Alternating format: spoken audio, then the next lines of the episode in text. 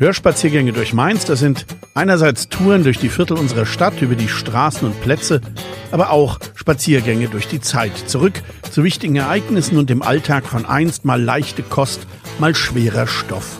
Da geht es um die große Zeit des Kinos in Mainz, um Kneipen und Diskos, aber eben auch um die NS-Zeit oder die schweren Nachkriegsjahre. Hallo und willkommen zur 57. Folge der Hörspaziergänge durch Mainz. Mein Name ist Michael Bermeitinger. Redakteur der Allgemeinen Zeitung Mainz, Autor der AZ-Serie und Buchreihe Stadtspaziergänge.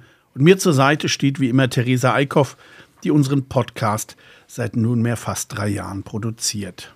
Heute spazieren wir mal ein paar Jahrzehnte durch die Mainzer Konzertgeschichte, wobei es nicht um die vielen guten lokalen und regionalen Bands geht, sondern eben um die nationale und internationale Liga. Wann legte wer in Mainz Tourstops ein? Was gab es in den 60ern, 70ern, 80ern an Rock, Pop, Metal oder auch Liedermacher?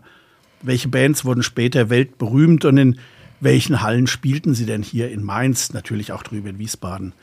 Welche Halle hatte welche Schwächen und was gab es sonst noch zu sagen zu dem Thema? In Wiesbaden, in Rüsselsheim, natürlich in Frankfurt, Offenbach oder in Neu-Isenburg waren natürlich auch viele Konzerte, auf die wir auch eingehen dann welche Bands, welche Stadionkonzerte und überhaupt. Also es gibt wirklich viel zu erzählen über die Konzerte der letzten Jahrzehnte.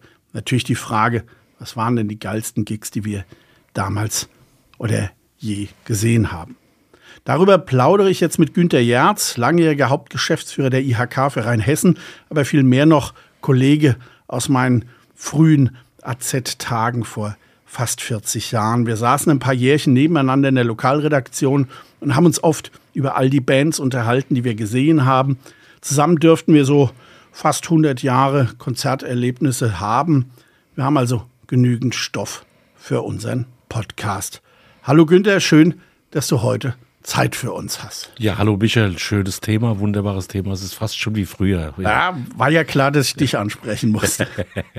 Mainz hat über die Jahrzehnte schon einiges zu bieten in Sachen Musik. Ich habe mal für den Elzer Hof den Versuch einer Konzertliste gewagt und kam zwischen 1971 und 2003 auf über 100 Konzerte. Allein dort Rock, Folk, Punk, Progressive, Heavy Metal, Elektropop, Deutschrock, Liedermacher, Folk, Hip-Hop und, und, und im Online-Artikel zu unserem Podcast werde ich die Liste mal als Link anfügen. Viel Spaß da beim Schmökern. Man erinnert sich schnell. Aber ich gehe noch ein Stück zurück in die 60er. Die erste große Nummer in Mainz, das war die Tour Pop 65 im Schloss, für das die Zeitschrift Musikparade drei damals wirklich große Namen engagiert hatte. Das waren die Lords aus Berlin, die übrigens später nochmal in den 80ern bei einem AZ-Leserfest auftraten.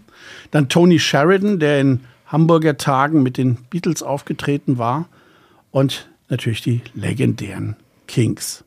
Das Publikum in einem Bericht der Mainzer Jugendzeitschrift Forum hieß es, die 1150 Fans waren leicht angeheizt. Das passt zu den Fotos, die es noch von dem Konzert gibt. Die zeigen brav auf ihren Stühlen sitzende, gepflegt gekleidete Jugendliche, die später verzückt, aber artig an der Bühnenrampe standen. Aber ein bisschen Krawall gab es damals doch noch die Bilanz, ein Verletzter, eine Festnahme, ein paar zerbrochene Fensterscheiben und einige zerstörte Blumenkästen. So schrieb es die Zeitschrift damals. Das war natürlich harmlos gegenüber dem legendären Stones-Konzert einen Monat zuvor im September 1965, als die Fans aus der Berliner Waldbühne Kleinholz machten. In Sachen Schloss fällt mir 1972 noch Golden Earring ein, die damals den Hit Radar Love hatten. Aber da war ich erst zwölf, wohnte noch in Bonn. Ich war zwar fleißiger Stars- und Hits-Hörer im Südwestfunk, dann Popshop und SWF 3, aber bis zum ersten Konzert dauerte es noch. Das war dann The Sweet 1975 in der Rheingoldhalle. Ich bin zu Sweet, da war ich 15, weil ich eigentlich die ganze Glamrock-Zeit mitgenommen habe. T-Rex und Slate und natürlich Sweet. Aber 1975 waren Sweet schon gar nicht mehr die großen Abräume, also war die Rheingoldhalle ziemlich leer und das Schrumm-Schrumm der Vorgruppe hat mich auch null interessiert. Später habe ich dann erfahren, dass es die Scorpions waren. Das äh, war dann schon ein bisschen schräg. Äh, ab wann hat eigentlich für dich Musik eine Rolle gespielt? Radio, Schallplatten, Tonband oder Kassetten? Ich weiß nicht, wie du es gehört hast. Ja, ich habe irgendwann in den 60ern mal in Ulerborn auf einem kleinen grauen Schallplattenspieler eine Beatles-Single Hello Goodbye, I'm the Walrus in die Hände gekriegt von meiner Tante und die A-Single für sehr schön befunden und die B-Single Very Weird, hat später John Lennon gesagt, hat mich eher geängstigt aber ist bis heute hängen geblieben als Song. Das war so der erste Musikkontakt, fast parallel irgendwie bei meinen Eltern. Ein Tonband von Uhr her entdeckt mit Roy Orbison, Pretty Woman. Und das fand ich eigentlich Rock'n'Roll-Technik unglaublich. Und das, das waren so die beiden ersten Erlebnisse. Und dann ist irgendwo die Leidenschaft losgegangen. Also auch war, Radio? Radio auch gehört? Ja klar, ja, ja. Das war ja aber damals noch der, der, der Meister Laufenberg, der noch äh, unterwegs war mit Hitparade und so. Das war Popshop, ja, ja, genau, richtig. Damals hat man ja auch noch aufgenommen. Ich meine, das muss man sich mal vorstellen. Heute liegt alles alles irgendwo vor. Wir haben damals mitgeschnitten und am besten war, wenn ich irgendwo das weiße Album mit Mikrofon aufnehmen wollte meine Mutter kam dann in das Wohnzimmer mit dem Staubsauger rein und das war's dann mit äh, Happiness is a Warm Gun. Das äh, mit dem äh Mikrofon, das kenne ich auch noch, weil wir noch keine Verbindungskabel zu unserem kleinen Kassettenrekorder hatten. Und da saß man da wirklich davor. Qualität war natürlich räudig, aber äh, Hauptsache, man hat es. Genau. genau. Das, das war es. Ja. Hauptsache, man hat es. Ähm, ja, zwangsläufig die erste Frage. Was war dann das erste Konzert? Bei mir, wie gesagt, Sweet. Ich ja, gut, bei dafür. mir war es äh, wirklich äh, Supertramp in der Rhein-Main-Hallen Wiesbaden. Das war, ich habe mal geschaut, 77 im September. War ich auch da. War ein grandioses Konzert. Erste Reihe mit meinen ganzen Freunden. Wir haben gerade selbst eine Band gegründet. Dann hast du dir beim Rausgehen die Frage gestellt, was machst du da eigentlich mit deiner Band? Weil die waren so perfekt. Das war so ein toller Sound. Supertramp, fast auf der Höhe der Qualität damals mit School. Moment. School zum Start. Bloody Well Right. Und ja. das war grandios. Fool's Overture, zehn Minuten. Ja, genau, richtig. Sehr, sehr stark. Da hat man sich noch getraut, richtig lange Stücke zu machen. Ja, und ich hatte später das Privileg, mal äh, Roger Hodgson zu interviewen und es war toll, den zu sehen und ihm das dann zu erzählen. Oh. Dass ich als äh, 16-, 17-Jähriger in der Halle stand und gesagt habe, that's cool, Roger. äh, in den 70ern waren äh, allein im Elzer Hof 25 Bands zu Gast von Hawkwind, Ältere unter den Eltern kennen sie noch. Tangerine Dream, Scorpions, UFO, Lake und Iron Butterfly, Birth Control, Whitesnake. Ähm, du warst ja bisher in Wiesbaden aufgewachsen. Ähm, warst du da mehr nur in Wiesbaden konzertmäßig unterwegs oder auch in Mainz? Und was hast du da gesehen? So? Das war eigentlich so der Anfang. Ich bin dann eigentlich Anfang der 80er erst nach Mainz gekommen, den Elsterhof. In der Tat, weil ich in Wiesbaden im Nero unterwegs war, damals noch, wo sich eigentlich die hessischen Bands so herangebildet haben. Also Crackers, Flatsch, Rodger Monotons, wir selbst mit einer Band. Also es war damals sehr cool, bis das Nero leider abgebrannt ist. War das ja der Schmelztiegel. Und da hast du da drüben also meine Band wie Trio gesehen, wo heute noch in Wiesbaden gewisse Kreise drüber lachen, als äh, Stefan Remmler eine Beate Usepuppe auf äh, die Bühne geholt hat. Das, das war damals auf dem Neroberg noch? Ja. Da habe hab ich mal die Crackers gesehen. Ja, ja. Das seien jetzt hier die einzigen Lokalheroen, die ich erwähne.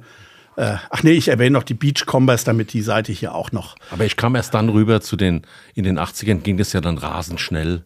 Ja, die Eintrittspreise, die lagen so ja, in den 70ern bei 22 Mark für Leonard Cohen. Das war 1978. Zehn Jahre später hat er dann schon 42 Mark gekostet. Eloy, das waren so Deutsch, Deutsch Psychedelic, könnte man vielleicht aus Hannover, sagen. Aus Hannover, ja. 16, das sagt ja viel. 16 Mark. Konzerte im Elzerhof gab es 1975 für Birth Control oder Augenweide schon für 6 bis 8 Mark. Ich überlege, ob das so billig war, wie sich's anhört. Also 1975 mit 16, da hatte ich vielleicht 25 Mark Taschengeld. Da war natürlich äh, mit einem Cohen-Konzert dann das ganze Taschengeld weg. Wie war es bei dir? Wie hast du es finanziert? Ja, ich habe jetzt, äh, nicht weil ich hier bin, ich habe Zeitungen ausgetragen unter anderem. Habe ich das auch. hat mir eigentlich ein bisschen was an Geld gebracht, aber damals, das ist genau richtig, was du sagst. Äh, man hatte nicht das Geld und die heute billig erscheinenden Preise waren damals recht teuer, das muss man sehen. Zumindest für unsere Altersgruppe, ja, also das, das auf jeden Fall. Ich, als ich mir die Dark Side of the Moon gekauft habe, habe ich heute noch im Keller stehen, bin ich ganz stolz, von Pink Floyd, musste ich zur Wein lesen, war ganz stolz, als ich dann im Schallplattenhaus aufgetaucht bin, konnte mir dafür 22 Mark 20 dann irgendwie die Darkside kaufen. Hatte ja, große ja. Bedeutung. Die Plattenpreise waren damals Horror. Ich glaube, für eine normale LP war 22 in Zeiten der Preisbindung, ja. gab es ja noch der Festpreis und für eine Doppel-LP über 40 Mark. Später waren es dann so 17 Euro. Und erst als die Versandhäuser auftauchten, so Gofi-Versand oder so, da bekam man mal Platten billiger. Aber bis dahin war das ein richtig teures Vergnügen. Also ja, aber heute zahlst du für das rote Album jetzt neu abgemischt 45 Euro. Puh, heute könnte ich es mir aber leisten. Ja, jetzt nochmal bei den Preisen. Also heute zahlt man, ich habe mal nachgeguckt, für die Stones in der Waldbühne zwischen 230 und ja fast 600 Euro. Gehst du bei solchen Preisen noch mit? Ja, ich habe im letzten Jahr tatsächlich da so ein paar Sachen gemacht. Ich war noch bei Springsteen zweimal, weil der lange Zeit nicht unterwegs war. Da hat Corona natürlich auch mitgespielt. Habe ich eben in Wien für eine bessere Karte 450 Euro gezahlt. Aber ähm, das wollte ich einfach. Das ist, hat auch was mit Nostalgie zu tun. Das gleiche war bei Peter Gabriel, den ich mir in Verona letztes Jahr mal angeschaut habe. Das, wir können, werden den Namen bestimmt nochmal erwähnen.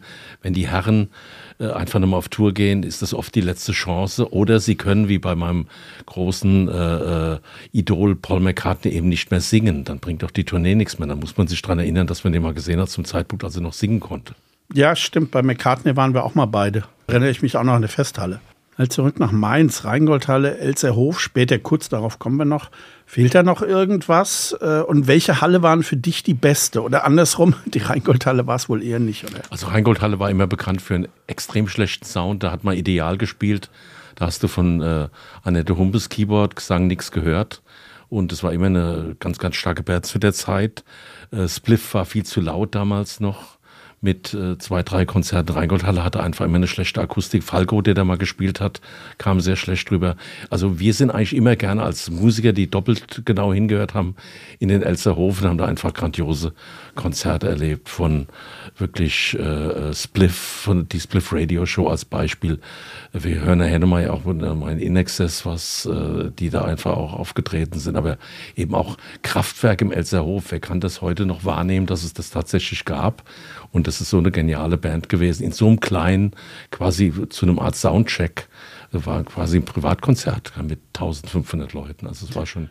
Ja, der Elzer Hof hatte halt den Vorteil, der wurde ja als Konzerthaus gebaut für die im Krieg untergegangene Liedertafel, hat der Verein, dann dieser Musikverein, sich den Elzer Hof hingestellt. Äh, war eigentlich nur für klassische Konzerte ge gedacht. Die sind dann 69 pleite gegangen. Äh, dieser Musikverein und ab da waren dann auch die Rockkonzerte äh, im Elzerhofen. Das hat den Konzerten gut getan, hatte eine fantastische Akustik, ähm, war halt natürlich sehr viel kleiner als die Rheingoldhalle. Äh, irgendwie kam Wiesbaden dann in den 70er Jahren die geileren Konzerte ab. Ich kann mich erinnern, ich war bei Lindenberg Dröhnland Sinfonie drüben. Du hast schon erwähnt, Supertramp, Peter Gabriel, die erste Tour oder bei Clash in der Wartburg. Auch Police war bei ihrer ersten Tournee in der Wartburg, dann Anfang der 80er in der Rhein-Main-Halle.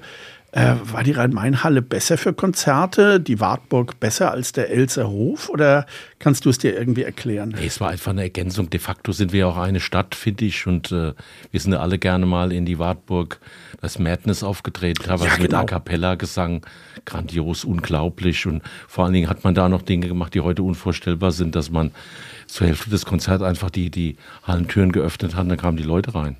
Also das ist, ist heute allein, die, die ganzen Sicherheitsstandards haben sich ja völlig verschoben. Dire Straits äh, mit dem frühen Programm in der Rhein-Main-Halle, Status Quo, damals noch mit der klassischen, mit dem klassischen Line-Up in der Rhein-Main-Halle grandiert. Die waren vorher zum Beispiel in Mainz in der ja. Rheingoldhalle 75 ja. gewesen. Übrigens das mit den geöffneten Türen habe ich sogar noch 82 bei den Stones okay. erlebt auf der Tour.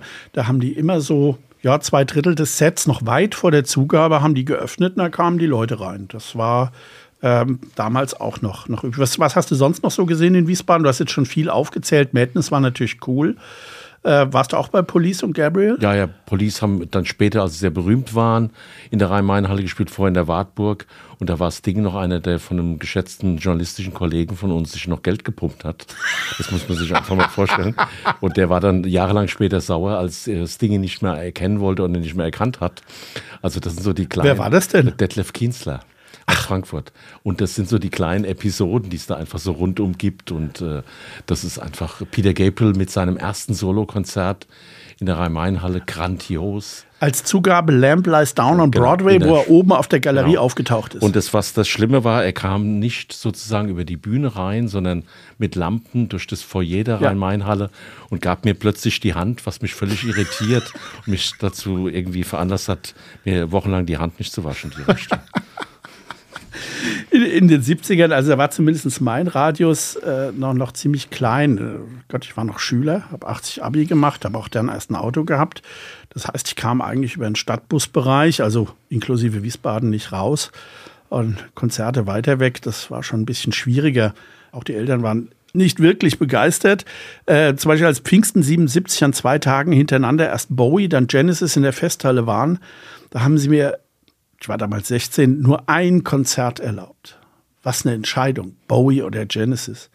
Ich bin dann zu, zu Genesis, die waren damals gerade mit And Then There Were Three auf, auf Tour und obwohl ich auch wahnsinnig gern Bowie äh, gesehen hätte. Wie war das bei dir? Äh, wir sind ja etwa gleich alt. Auch beschränkter Radius oder hattest du mehr Möglichkeiten? Nee, der Radius war schon beschränkt. Das muss man sehen. Aber ich hatte Also Frankfurt war weit. Frankfurt war weit. Also muss man schon sehen. Aber ich hatte einen sehr engagierten Onkel, der mich an viele Dinge wie Tommy herangeführt hat äh, von The Who und so, sehr früh übrigens. Und der hat mich dann immer mal mitgenommen, der hat mich mal, das war dann, dann schon weiter, zu Jazz Total in die Walter Köbelhalle nach Rüsselsheim mitgenommen. Oh. Heavy Horses, 78. Und das war ein Konzert, unglaublich. Also gibt es auch einen tollen Mitschnitt davon von der Tour und das war schon für jemanden, der, der keine 18 war, etwas zum Staunen. Da bist du morgens irgendwie dann wieder in die Schule und hast eigentlich im Unterricht nur dieses Konzert im Kopfkino abgespielt. Das ist und du brauchtest immer jemanden, den du es erzählen kannst, was ja. du gestern Abend gesehen und gehört hast. Ja, Tal habe ich später mal auf den Rheinwiesen ge ja, gesehen ja, bei dem Festival mit Neil Young. Aber weil du es äh, gerade ansprichst, Mitschnitte. Wir waren ja damals alle heiß auf Bootlegs. Klar. Das heißt auf illegale Konzertmitschnitte. Das kann man sich ja heute gar nicht vorstellen. Ich kriege heute jedes Konzert oder fast jedes Konzert kriege ich über YouTube. Und damals war das irre. Ich war sehr stolz auf ein ähm, 3-LP-Set eines illegalen Hu-Mitschnitts. Aber die waren mörderteuer, diese Bootlegs. Hast du auch gesammelt? Ja, ja, ja. Die wurden ja auch oft verkauft. Da Frankfurter Flohmarkt gab es ja Leute, die dann auch sehr schnell einpacken konnten, wenn irgendwie das Ordnungsamt kommt. Aber das waren damals 50 Mark, war keine Seltenheit. Ja. Ich als großer Beatles-Fan habe mich dann mit Beatles eingedeckt und Pink Und du Floyd. wusstest nie, welche Qualität sie haben, ja, ja. weil du konntest sie ja nicht vor Ort hören. du musstest dem Verkäufer im Prinzip trauen, dass es kein Murks war. Und es war manchmal arger Schrott. War eingeschweißt, war nur so ein Blatt vorne dran, aber die Boot, das Bootlegging war damals äh, hoch, hochinteressant. Ja, ja, ja, ja. Also wenn man so mit älteren Musikfans spricht, also ich sage jetzt mal unsere Generation, äh, kommen gleich äh, viele, die sagen, dass die 80er in Sachen Konzerte die geilste Zeit waren. Die Bands aus den 70ern waren ja immer noch unterwegs, aber die Bühnenshows, die waren halt viel ausgefeilter. Äh, die Stars kamen nicht mehr ein oder zwei Stunden zu spät auf die Bühne, wie es in den 70ern durchaus noch üblich war. Waren auch nicht mehr zugekifft. Also irgendwie war in den 80ern alles, alles sehr viel professioneller. Es gab dann auch viele große Open-Air-Festivals, übrigens auch in unserer Region, große Stadionkonzerte. Große Bands wie die Stones kamen nach Jahren wieder mit perfekten, gigantischen Shows. Simon Garfunkel waren überhaupt das erste und ich glaube auch das einzige Mal in Deutschland in den frühen 80ern. Das waren Biberer Berg. Biberer Berg, ja. Äh, und für mich persönlich bekam Musik noch eine ganz andere Bedeutung, weil ich ab 1981 mit einem Freund selbstgemachte Aufkleber von Bands auf deren Konzerten verkauft habe. Ich erzähle das mal kurz. Später auch noch T-Shirts und Poster. Ähm, also wir haben da praktisch vor dem Konzert haben wir draußen T-Shirts und Schals verkauft. In der Halle dann heimlich Aufkleber und nach dem Konzert dann die Poster. Also wir haben rundum abgedeckt. Das erste Konzert, wo ich das gemacht habe, das war Judas Priest mit Vorgruppe Saxon, natürlich in der Rhein-Main-Halle und es war gigantisch. Da haben wir an einem Abend 700 Aufkleber eine Mark verkauft und da war natürlich klar, dass wir das, das weitermachen und ich habe das dann weitergemacht, bis ich Sommer 85 bei der AZ angefangen habe. So habe ich natürlich unzählige Tourneen begleitet durch Deutschland, Schweiz, Frankreich, Italien und so weiter. Habe allein die Stones bei der 82er Tour, das war die mit Take the A-Train als Intro. Die habe ich allein zehnmal gesehen in der Waldbühne, Nizza, Basel, Paris.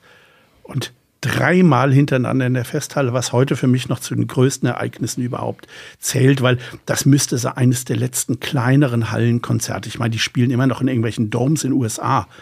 Aber so eine Winzhalle wie die Frankfurter Festhalle, ich weiß nicht, ob die die seither noch mal bespielt da haben. hatte Jagger diese äh, verbrecherisch engen äh, Dancinghosen an, so halbe Jogginghosen und so, die Ja, die sahen eher aus wie aufgeklebt oder aufgesprayt Ja, ja, oder ja, so, so irgendwie, ja.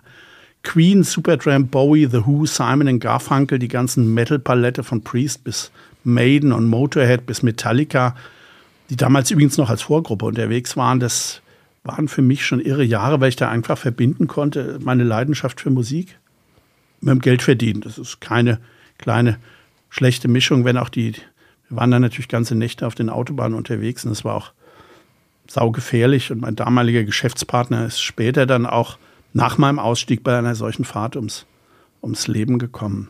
Hast du eigentlich jemals Merchandising-Produkte gekauft? T-Shirts, Schals, Poster, Aufkleber? Ja, Poster schon mal und, und allenfalls ein T-Shirt und so. Aber irgendwie war bei uns immer so klar, die T-Shirts sind irgendwie so eine Qualität, wenn du die dreimal in der Waschmaschine hattest, äh, haben die eher nicht mehr das hergegeben wie, wie am Anfang und deswegen musstest du immer genau gucken. Das wurde damals so aufgebügelt und so. Also, aber ich find's lustig. Ich war letztes Jahr bei Robert Plant in Berlin bei einem Solo-Konzert und dann haben viele dieser alten Led Zeppelin-Fans genau diese Shirts getragen, wo du gedacht hast, aus welchem Winkel des Schranks habt ihr das denn rausgekramt?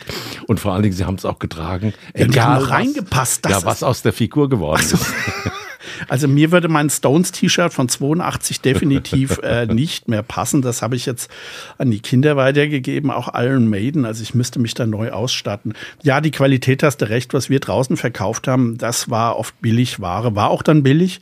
Äh, aber drin die Kon Sachen, die die offiziellen Merchandiser verkauft haben, die waren eigentlich schon gut. Also die Stones-Shirts, die halten also bis, bis heute. Das, äh, das jetzt, naja, schon 40 Jahre her. Äh, dann warst du wohl kein, kein Kunde von uns. Naja. Äh, wie fandst du die 80er als Konzertjahrzehnt? Äh, ich meine, wir haben uns ja damals oft unterhalten in der Lokalredaktion. Ja gut, wir sind damals ja natürlich uns auch journalistisch begegnet. Es war die Blütezeit der Konzerte für uns, äh, weil einfach unheimlich viel Verschiedenes unterwegs war. Und das Altes und Neues. Ja, das muss man einfach sehen. Und, und es kamen Alben auf, auf den Markt und die, die 80er selbst waren ja wieder dann teilweise mit Depeche Mode und so, auch mit ganz jungen Bands äh, äh, am, am Markt. Also es war hochinteressant, hat richtig Spaß gemacht und äh, klingt jetzt so, dass früher alles besser war, aber es war halt eine Zeit, wo in der Musik noch Geld verdient wurde und insofern gab es auch unterschiedlichste Musikformen und äh, äh, Musik war da eine, eine, ganz andere Form. Halt Auch zu Meinung Preisen, die sage ich jetzt mal, auch wenn wir uns vorhin über Taschengeld unterhalten haben, ähm, aber die noch nicht ins Uferlose gingen. Und daher war ja auch die Palette so unglaublich breit. Äh, allein im Elzerhof gab es in den 80er Jahren äh, fast 60 Konzerte. Äh, Rheingoldhalle war übrigens auch noch wa- was los. Marius Müller-Westernhagen war da, Udo Lindenberg. Äh, puh, ideal. Was fällt dir noch ein? Ja, mir fällt natürlich das SWR 3 Festival ein. SWF damals SWF, noch. SWF, Entschuldigung, so wollte ich es auch betonen. Äh, am Fastnacht-Dienstag meistens oder sonntags am Anfang mit einfach grandiosen Bands. 10cc haben da gespielt, da hat Hot Chocolate gespielt und die, Ja. die äh, Frauen von Mainz oder Mädchen von Mainz haben monatelang noch von dem Hüftschwung des Sängers geschwärmt. Das war einfach. Und auch von den engen Hosen, ich ja, ja. weiß. Aber es ging dann langsam halt zu Ende in den 80er Jahren in der, in der Rheingoldhalle. Ähm, wie gesagt, Elzerhof gab es in den 80ern fast 60 Konzerte, auch Bands, die bald darauf viel größere Hallen bespielt haben. Also Bab haben, hast du Bab hier gesehen? Ja, oft, sehr, sehr oft im Elserhof, auch mit der ersten vor Us zu Schnicke-Tour. Der- Einfach ein Konzert, dreieinhalb Stunden. Dreimal, glaube ich, Müsli-Man, dreimal verdammt lang her. Irgendwann ist dann nach drei Stunden das Kondenswasser von der Wand gelaufen. Aber das ist etwas, was Leute äh, nie vergessen werden. Mit, ein, mit der Bab Kernband und Rock pur, war grandios. Äh, ap apropos Konzertlänge. Du sagst dreieinhalb Stunden. Ich glaube, damals wurde so das normale zwei Stunden, aber es gab immer irgendwelche, die sind drüber hinausgeschossen. Ich kann mich an Lou Reed erinnern, Wiesbaden, Rhein-Main-Halle. Man hat das Gefühl, man muss den raustragen, damit er aufhört. Wer war noch so Überlängenspieler? Ja, natürlich Springsteen in allen also, Schattierungen. Das ist aber bis heute. Das ist ja bis heute. Hat ja jetzt, weiß ich, bei der letzten Tour drei, drei Stunden gespielt. Lange haben wir auch gespielt, immer äh, King Crimson zum Beispiel, die äh, einfach da natürlich auch eine ganz andere Klientel auch angesprochen haben, muss man sehen. Ja, ja äh, King Crimson ist übrigens genau wie Status Quo die einzigen beiden, beiden Mainzer Konzerte, die es auf offizielle Live-Alben geschafft haben. Äh, bei Status Quo sind es zwar nur drei Stücke, glaube ich, aber, aber äh, immerhin, was hatten wir noch? Tote Hosen waren hier am Anfang ihrer Karriere, die Ärzte. Ähm, und es gab zwei Bands, die im Elzer Hof vor 1500 Leuten aufgetreten sind und danach wirklich Weltkarriere hingelegt haben. Das war Metallica und In Excess. Die Australier, die hatten ja diesen Sänger Mike Hutchins. Äh, die hatten gerade ihr Album Kick rausgebracht, das sich dann später 10 Millionen Mal oder so verkauft hat. Ähm, und Hutchins war ja damals auch so ein Sexsymbol. Äh, und ja, als auch Hof sind dann haufenweise Slips und BHs und Kondome auf die Bühne geflogen. Äh, damals noch sehr junge Kollegin von uns war auch dort. Äh, ich glaube, an die erinnerst du dich auch noch. Sie meint allerdings, sie hätte nichts geworfen. Also beteuert sie. Also. Ich habe sie vor ein paar Jahren nochmal drauf angesprochen, aber äh, Hutchins war tatsächlich sowas wie so Jagger für Arme, hätte ich beinahe gesagt.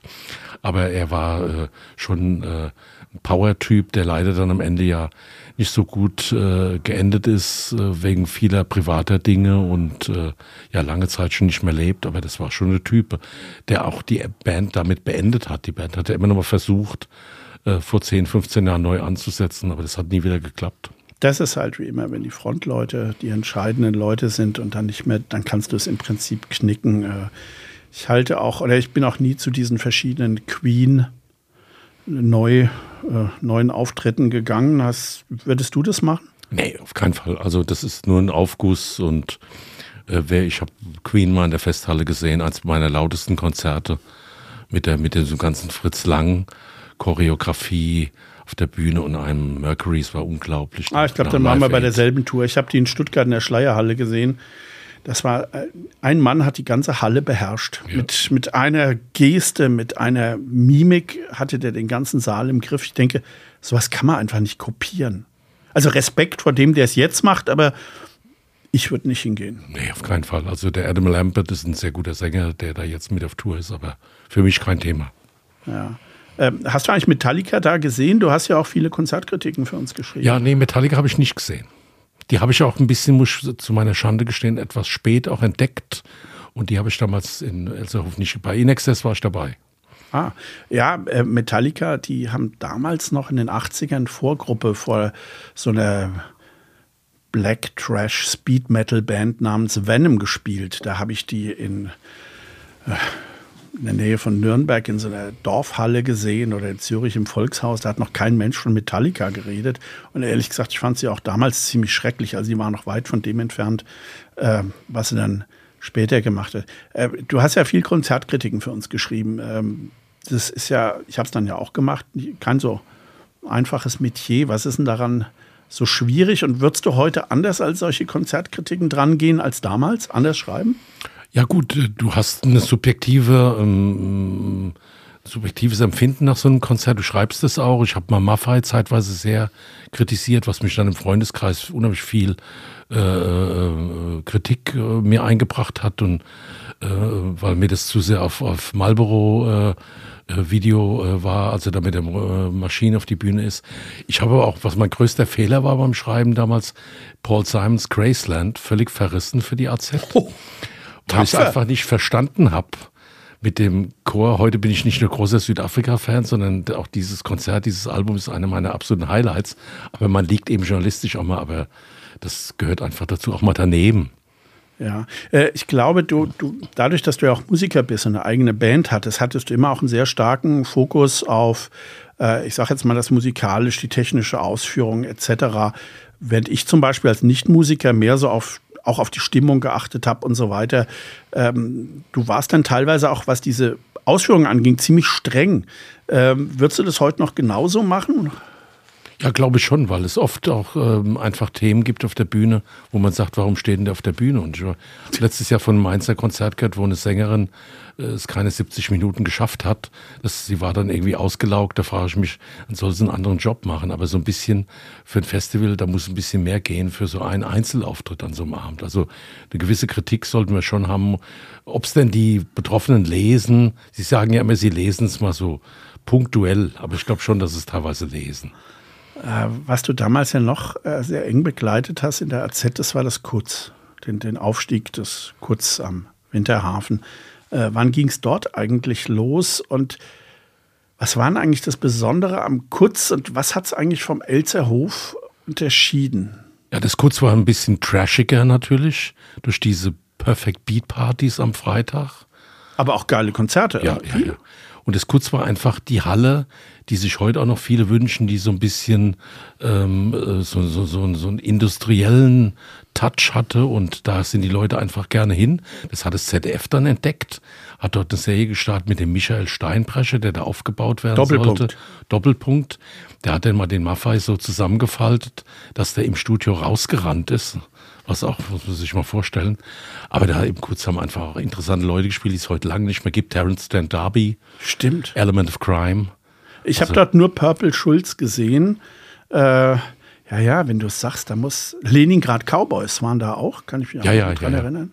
Das Kutz ist dann ja saniert worden vor ein paar Jahren. Ist jetzt auch ziemlich clean und äh, Gibt ja auch wieder Konzerte, aber ist das noch mit damals vergleichbar? Nee, genau eben nicht. Das ist jetzt heute eine Konzerthalle, die einfach viel zu, zu sauber ist und äh, das alles zu sehr abspult, die auch viel zu viel Kohle nimmt von den Künstlern, wenn sie dort auftreten wollen. Und das muss ja auch irgendwie, wenn man eine junge Band mal fördern will, wie die Ärzte, die im Kurz oft aufgetreten sind, oder Helge Schneider, der war da Dauergast in seinen frühen Zeiten.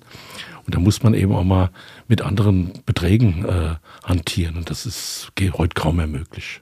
Ja, das ist, äh, das ist wirklich schade. Also ich habe dieselbe Empfindung, aber jetzt halt weniger nicht aus dem Konzertblick, weil ich da nicht so viele gesehen habe. Aber es ist halt wirklich äh, clean saniert worden. Anders, anders kann man es nicht sagen.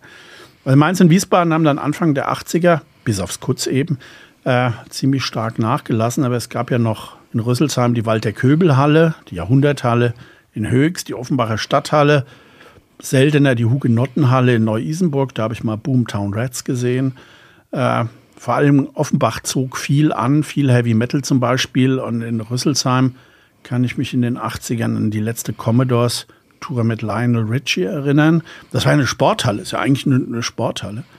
Äh, Judas Priest, CC Top, Grateful Dead waren auch da. 90 Prozent Amis, Amisoldaten damals Zuschauer. Motorhead, Depeche Mode, Rainbow und so weiter und so weiter. Da haben wir natürlich überall Aufkleber und Poster verkauft und es ging ziemlich gut in den meisten Hallen im Rhein-Main-Gebiet und auch darüber hinaus bis Köln und Mannheim hat eine deutsche Firma die Rechte für das Tour-Merchandising der Bands gehabt. Also mussten die Bands praktisch ihre Poster und T-Shirts, Schals und Schallplatten, was sie immer verkaufen wollten, äh, dann auch bei dieser Firma abliefern, die es dann für Prozente verkauft hat. Und die hat es natürlich ungemein genervt, wenn wir draußen vor der Tür standen und T-Shirts verkauft haben und später Poster. Und richtig gehasst haben sie es natürlich, wenn sie gemerkt haben, dass wir in der Halle dann äh, unsere Aufkleber verkauft haben. Aber wir waren mitten in der Menge und äh, oder auf einer Ränge und erwischt haben sie das, glaube ich, nur ein, zwei Mal. Und dann haben wir sie einfach niedergeschwätzt und äh, dann, dann ging es wieder. Äh, die einzigen, die wirklich schon früh mit diesem Merchandise sehr brutal hart äh, umgegangen sind, das waren die Stones. Als die dann 82 nach, nach vielen Jahren zum ersten Mal wieder auf Tour kamen, da waren die schon beim ersten Konzert der Hannoveraner, äh, wie heißt die Arena? Äh, Niedersachsenstadion, genau, also zumindest damals.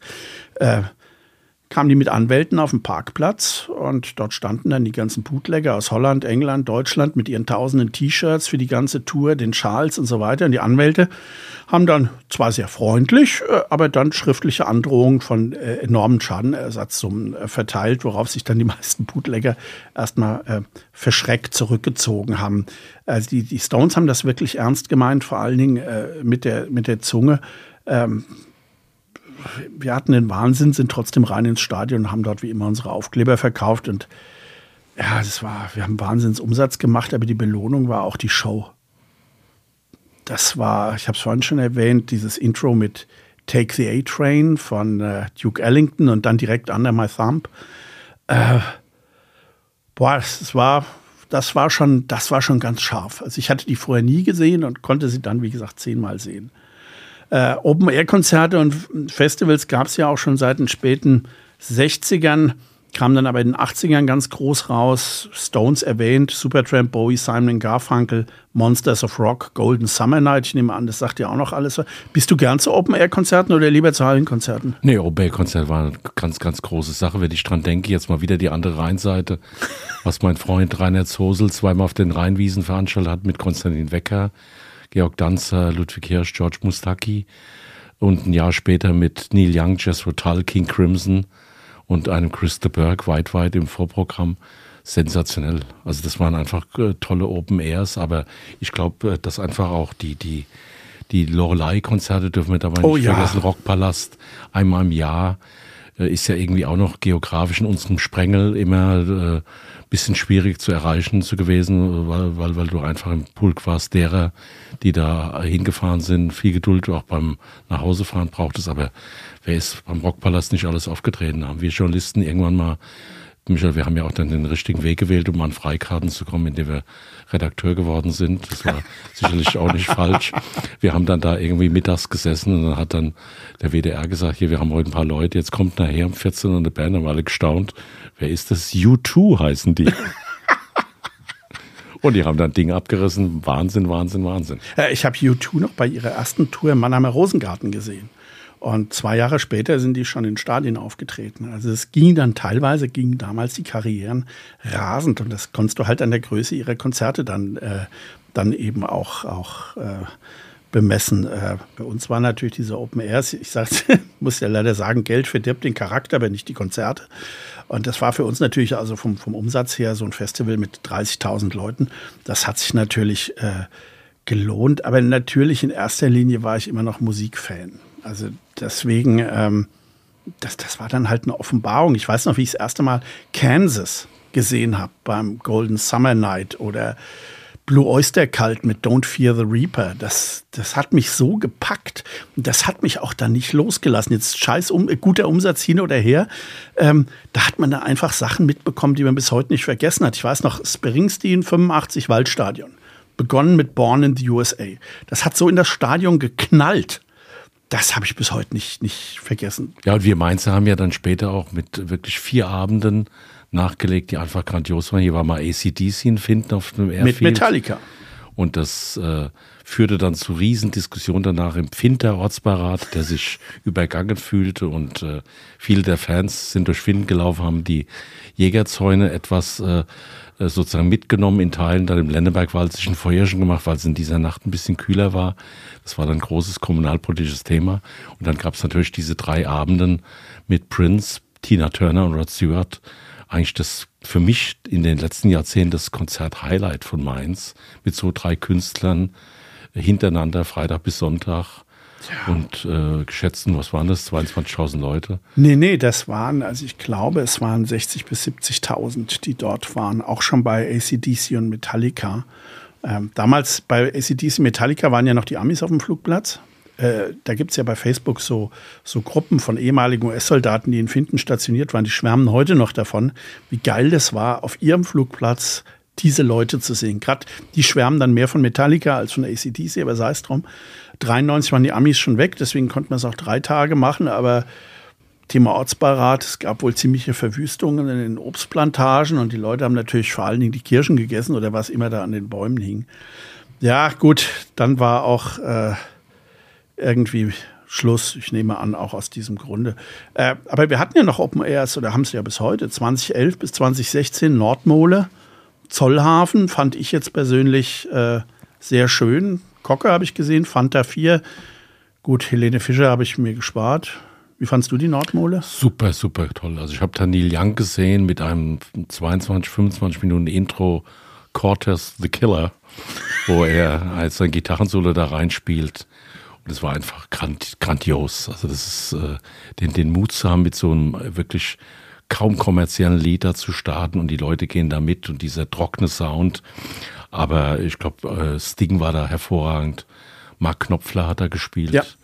Äh, ein sehr launiger Elton John damals, der immer zur Freude derer, die die teuren Ticketpreise zahlen, in den ersten Reihen dann alle nach vorne gebeten hat. Das haben die Leute dann immer unheimlich gern.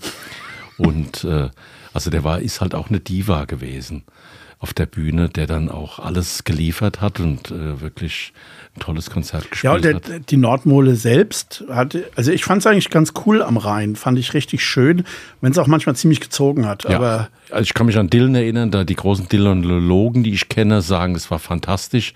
Ich kenne wiederum Leute, die während des Konzerts, als es leise genieselt hat, unter ihrem Schirm eingeschlafen sind. Also, ähm, aber das, das muss jeder für sich entscheiden. Also ich fand Dillen auch da sehr eher zersetzend, was seine Lieder angeht. Er hat ja eher so einen Auftritt hingelegt, so nach dem Motto, hoffentlich erkennt ihr den Song nicht. äh, was findest du besser äh, vorm Kurhaus? Ich vergleiche es wegen Elton John. Elton John war vorm Kurhaus, Elton John war auf der Nordmole. Was ist besser atmosphärisch?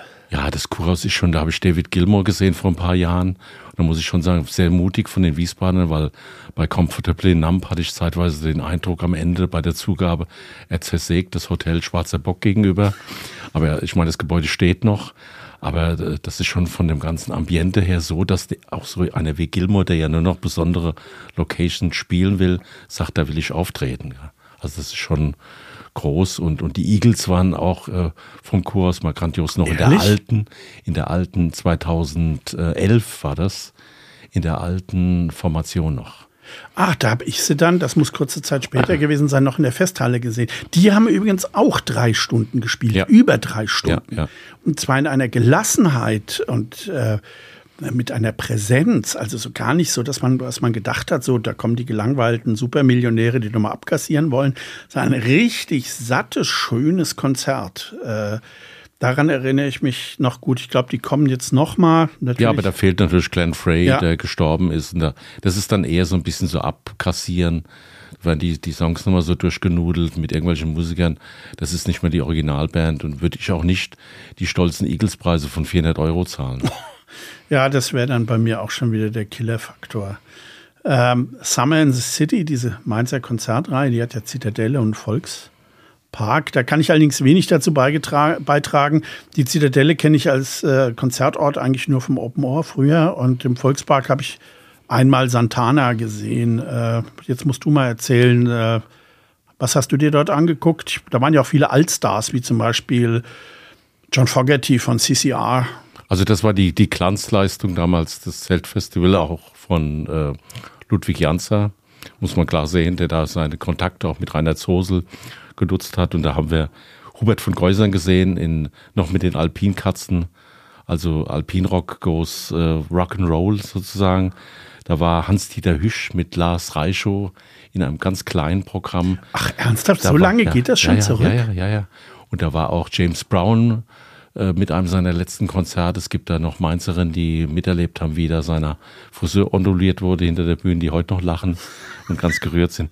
Cool and the Gang war damals, kann ich mich erinnern, mit einer heutigen Ministerpräsidentin, die mit dabei war, hinter der Bühne mit der heutigen Finanzministerin. Völlig geflasht. Ganz, war natürlich ein Frauenkonzert. Ich weiß nicht, ob man das heutzutage überhaupt noch sagen darf. Und, ja, das war wie bei Commodores war, mit Lionel Richie, wenn der easy ge gehaucht hat, äh, schönes Klavierintro, äh, konntest du Schmelzwasser sehen. Also die sind Und mein Highlight war dieses, dieser Konzertreihe Nigel Kennedy. Der hat einmal natürlich seine klassischen Dinge gespielt, aber der ist dann nochmal ein Jahr später gekommen mit dem Croak Quartett aus Warschau und haben die Klezmer gespielt. Ach. Und es war, muss ich sagen, musikalisch eine Herausforderung, aber das war eines der besten Konzerte und, äh, und er ist als Typ, ich habe danach hinter der Bühne noch ein bisschen mit ihm klönen können, eine, eine echt so skurrile Type. Sehr, sehr interessant. Äh, was ist für dich schöner, Zitadelle oder Volkspark? Auch ich muss sagen, Zitadelle hat äh, irgendwie Ausstrahlung. Volkspark finde ich ein bisschen, das äh, fadet mir alles zu sehr weg. Und äh, ich glaube, also da kann man ein bisschen was Größeres mal machen. Und der Volkspark liegt halt auch mitten der Sonne im Sommer. Finde ich jetzt nicht so geschickt. Dann haben die natürlich auch die Lärmprobleme. Also mir gefällt die Zitadelle deutlich besser. So, kommen wir mal zur Schlussrunde mit ein paar Fragen, die natürlich einfach sein müssen. Ähm, was waren oder was sind denn deine drei liebsten Konzerthallen oder auch besten Open-Air-Arenen? Ich sag mal in der erweiterten Umgebung. Mach mal eine Liste von drei bis eins. Ja, sicherlich Lorelei, äh, äh, ganz bestimmt auch Zitadelle und ähm, äh, dann ein bisschen weiter weg äh, Gießen, äh, wo wirklich in einer gewissen Zeit ganz, ganz tolle Konzerte liefen. Mit dem ganz frühen Grönemeyer, mit Roger Chapman, mit Wolf Mahn. Das sind aber, das resultiert eher dann aus meiner Erinnerung. Also bei mir war es, äh, ja, dritter Platz könnte ich sagen, Lorelei, weil An- und Abfahrt, du hast es ja gesagt, es ex kann extrem mühsam sein, äh, ist aber vom Gefühl her, wenn du da an einem schönen Sommerabend sitzt, äh, also unvergleichlich. Das ist traumhaft. Das alte Mannheimer Eisstadion, ich weiß nicht, ob du dich da noch dran erinnern kannst, das hat mir gut gefallen, weil das unglaublich dicht war, unheimlich eng. Und da haben so Leute wie Rod Stewart gespielt und da ging dann wirklich, ging dann wirklich die, die Post ab. Und an erster Stelle, das wird ein, einer der Musikfachmann ist wohl eher weniger verstehen es bei mir die Frankfurter Festhalle. Die ist ja auch für den, äh, für den Sound bekannt. Aber ich sage immer, die richtigen Könner, die kriegen auch die Festhalle in den Griff, wenn sie sich Mühe geben. Ähm, aber es ist dort vor allen Dingen die Atmosphäre unter der Kuppel und dann diese beiden geschwungenen Ränge und die hat halt wirklich auch diesen alten Industriehallen-Charme. Ähm, also was ich da gesehen habe, das war oft so ein Hexenkessel, Iron Maiden, unfassbar und ich sage nur dreimal hintereinander Stones 1982. Äh, nächste Frage, größte Konzertenttäuschung. Das kann sich auf die Musik beziehen, aber auch auf die Location, Begleitumstände. Reicht auch nur ein oder zwei. Ja, also Style Council, Frankfurt äh, äh, Jahrhunderthalle, völlig übermixt, tolle Band zu der Zeit, bisschen funky, sehr britisch. Bin ich nach zwei Songs gegangen, weil es einfach nicht hörbar war. Und ich verstehe nicht diejenigen, die geblieben sind, weil du hast nichts gehört. Also, aber da kommt wieder der Musiker auch in mir durch. Ganz enttäuschend Police bei der Abschiedstournee in Darmstadt. Sieht man heute. Äh, das war ein Open Air, ne? Ja. Im Böllenfalltorstadion war das, weil du einfach gemerkt hast, die drei Jungs, die gehen sich hinter der Bühne direkt an die Gurgel. Also da war keine, keine äh, Harmonie mehr, es war keine Synergie mehr zwischen den Leuten. Und am Böllenfalltor habe ich ein Jahr vorher mal Cross Pistols Nash gesehen. Hast du halt auch gesehen, das sind so drei, die jammern da vor sich hin. Es war einfach, es war schrecklich. Also das waren die, äh, man, man, dann, man muss auch wissen, wann es zu Ende ist. Äh, ja, ja, also ich meine, Crosby, Stills, Nash and Young in den 70ern war natürlich mit diesem Live-Doppelalbum eine Riesennummer, aber irgendwie dieses, an dem Gejammer, du sagst schon, das, da hat man sich irgendwie satt gehört. Äh, Böllenfalltor waren auch große Open Airs, zum Beispiel äh, Golden Summer Night, das war dort auch, das war das mit Kansas Blue Oyster mhm. Glaube ich. Das war eigentlich ganz gut. Äh, ja, bei mir Enttäuschung. Ich habe lange drüber nachgedacht, aber eigentlich komme ich nur auf Nazareth. Die habe ich in den 70ern äh, gern gehört. This Flight Tonight. Äh, und die sind dann in Lopus Werkstatt in Darmstadt aufgetreten. Und die haben es wirklich nicht mehr gebacken bekommen. Ich weiß, die waren irgendwie total abgehalftert. Ob die jetzt auch dicht bis unter die Haarwurzeln waren, das weiß ich nicht. Aber das war so erschreckend und seitdem bin ich auch sehr zurückhaltend was so Revival-Auftritte von Allstars angeht. Weil da muss ich sagen, da ist es dann wirklich einfach schöner, sich die, die Leute so, so in, in Erinnerung äh, zu behalten. Ja, jetzt die vorletzte und wirklich unvermeidliche Frage. Was waren denn die, die drei besten Konzerte ever? Also jetzt nicht nur musikalisch, noch emotional, eben das, was einem ja auch was bedeutet an der Musik. Diesmal fange ich mal an. Also Platz drei ist bei mir The Who, 1. April 80 in der Festhalle. Da war ich vorne mit meinem leider längst verstorbenen Freund Völk in der ganz vorne vor der Bühne in dieser Masse, die dann so hin und her wogt. Und das dann zwei Stunden lang, das war traumhaft. Dann Stones Festhalle 82, gut, habe ich schon erzählt. Und Platz 1, das war Genesis Festhalle 1977. Aber das war halt auch mein erstes großes Konzert. Das heißt, ich war nicht nur begeistert von der Musik, ich war auch tief beeindruckt. So viele Menschen, diese Stimmung und ich war 16 und hatte sowas noch nicht erlebt. Und das hat mich dann wirklich geprägt. Also seitdem bin ich auch so ein Fan von Live-Konzerten, Live-Alben etc., weil das ist für mich so die authentische Stimmung. Also das waren jetzt meine Plätze drei bis eins. Ja, bei mir ist es natürlich Paul McCartney, 1989 in der Festhalle. War ich auch da. Weil er einfach äh, da wieder begonnen hat, Beatles-Songs zu spielen. Und es war ein so unglaubliches Intro mit drei, vier Minuten von Richard Lester gedreht. Und dann steht er auf einmal auf der Bühne und die Leute sind steil gegangen und zwar eine halbe Stunde. Und äh, er war bei so gut bei Stimme, sensationelles Konzert, voller Emotionen, wo Paare neben mir bei Long and Winding Road geweint haben. Also es war unglaublich. Und ähm, natürlich äh, Pink Floyd Festhalle, das war 1988, äh, muss ich sagen, von der ganzen Show sensationell, dass man diese Show, die am Maimarkt ein Jahr später lief, in die Festhalle reingekriegt hat. Mit diesem Bett, das über die äh, Leute rauscht, mit dieser kleinen Sau, die da rumfliegt. Ja, ja. Also das, das, das war, war, Animals, ne? Die ja, ja. Also es war unglaublich, dass man äh, diesen Quattro-Sound in die Festhalle gekriegt hat. Du bist später aber ins Auto und hast keine Musik gehört, weil erstmal die Öhrchen etwas gefiebt haben. Und natürlich äh, Dire Straits 86 Festhalle in der Blütezeit dieser Band unglaublich und äh, war das die Brothers in Arms Tour oder? Ja, und äh, die ging so ein bisschen ja, das war das Album vorher noch mit die die Love Over Gold äh, mit Private Investigation, grandios, grandios. Ja, ja. Nee, Brother in Arms habe ich auch gesehen Straßburg, war ein Traum, wirklich ein Traum. Ja, letzte Frage, wirklich letzte Frage. Welches Konzert hast du verpasst und über was ärgerst du dich heute noch, dass du das nicht gesehen hast? Ich fange da auch mal an. Ich hatte bei einem Radioquiz von RPR 1 hatte ich äh, für so ein Festival, also drei Konzerttage in Berlin vom Reichstag Tickets gewonnen. Das war damals wegen 750 Jahre Berlin. Es war Bowie, es war Genesis, und am ersten Abend Pink Floyd.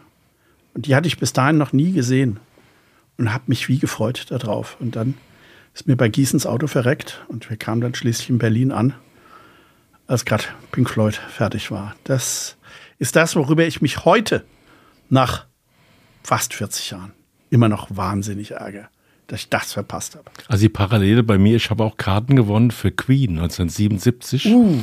über den Hessischen Rundfunk Festhalle. Und jetzt kommt aber das viel Schlimmere. Ich habe die an Freunde verkauft, weil ich neue Bass-Gitarrenseiten gebraucht habe und das würde ich bis heute so schon ein bisschen bereuen, aber so, man hat so Sachen manchmal da gemacht. Sie kommen auch noch mal. Äh, exakt das ist mir bei Led Zeppelin passiert. Led Zeppelin kam in den 70ern, ich sage jetzt mal, gar nicht so selten. Und dann waren sie mal wieder auf Tour da. Mein Bruder hat eine Karte übrig gehabt und hat gesagt, willst mitgehen? Dasselbe habe ich auch gesagt, ach, die kommen ja wieder. Und dann ist der Schlagzeuger gestorben. Dann kam sie nicht wieder. Das war's dann. Ja, verpasste Chancen. Danke, Günther, für deine Erinnerung. Vielen Dank, Michael. War sehr schön. Ja, das war wirklich äh, Gespräch wie früher in der Lokalredaktion, nur mit leicht gealterten Hauptdarstellern. Also in der Hoffnung, dass ihr viel Spaß mit dem Geplauder von uns Konzertsenioren habt, dann wünsche ich euch eine gute Zeit. Bleibt uns treu und hört mal wieder bei einem unserer Hörspaziergänge rein. Hörspaziergänge durch Mainz ist eine Produktion der VAM von Allgemeiner Zeitung, Wiesbadener Kurier, Echo Online und Mittelhessen.de. Redaktion Michael Bermeitinger. Produktion Theresa Eickhoff. Er erreicht uns per Mail an audio.vm.de.